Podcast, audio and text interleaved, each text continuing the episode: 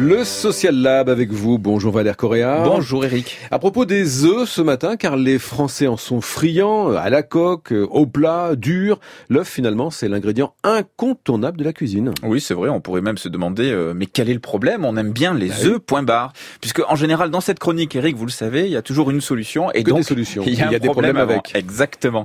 En fait il y a un gros problème Eric, un très très gros problème caché derrière les œufs que nous mangeons. Enfin caché en tout cas, on veut pas le voir ou on ne le sait pas. Dans la très grande majorité des cas, qu'ils soient bio ou non, on mange des œufs à l'origine d'un massacre. Allez, le suspense a assez duré. On parle de quoi vraiment ce matin? Alors, pour faire des œufs, Eric, il faut des poules pondeuses. Ce ne sont donc pas les mêmes que les poules à chair, celles qu'on mange. Donc, pour pondre, il faut évidemment des femelles et pas des mâles. Et c'est à la naissance des poussins que l'on détermine le sexe, forcément. Pour les poules, direction l'élevage. Et pour les autres, eh bien, ils sont nés pour rien, et là je mets d'énormes guillemets évidemment, ils sont dans ce cas broyés, vivants ou gazés. Oui, vous avez bien entendu, mmh. broyés. Et c'est légal, hein. un amendement avait bien été déposé dans le cadre de la loi alimentation, mais créer la vie pour la détruire dans ces conditions, ça n'a pas ému la majorité. Euh, ne plus broyer les poussins, eh bien une start-up allemande a peut-être trouvé la solution. Et je crois même qu'elle l'a carrément trouvé. Select, c'est son nom, a développé un système qui permet de déterminer le sexe après 9 jours d'incubation dans l'œuf grâce à un petit prélèvement opéré par un laser. Avec cette innovation, il n'est plus utile donc d'attendre la naissance pour connaître le sexe. Là, c'est vraiment une révolution du coup. Et ce ne serait pas un luxe, Eric, qu'elle arrive en France parce que chaque année, rien que chez nous, 50 millions de poussins seraient broyés ou gazés. Oui, donc avec cette méthode à laser, cette méthode allemande, on jette les œufs et non plus les, les poussins vivants.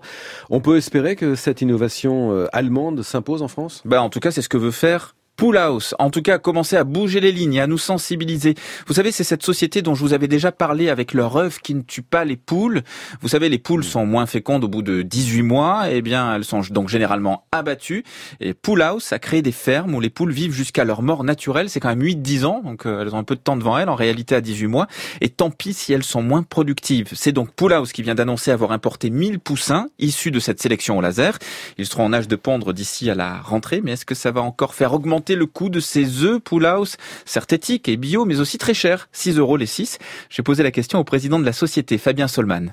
On, ne va pas répercuter le coût des poussins euh, dans nos œufs, euh, donc ce sera toujours le même prix. Ceci dit, notre prix est effectivement élevé euh, dans la mesure où on s'est engagé à s'occuper pendant des années de poules qui pondent moins et que ça a un coût. L'essentiel des coûts dans le domaine de l'œuf, c'est l'aliment et elles vont manger toute leur vie. ceci dit, on a des projets cette année pour proposer un œuf moins cher.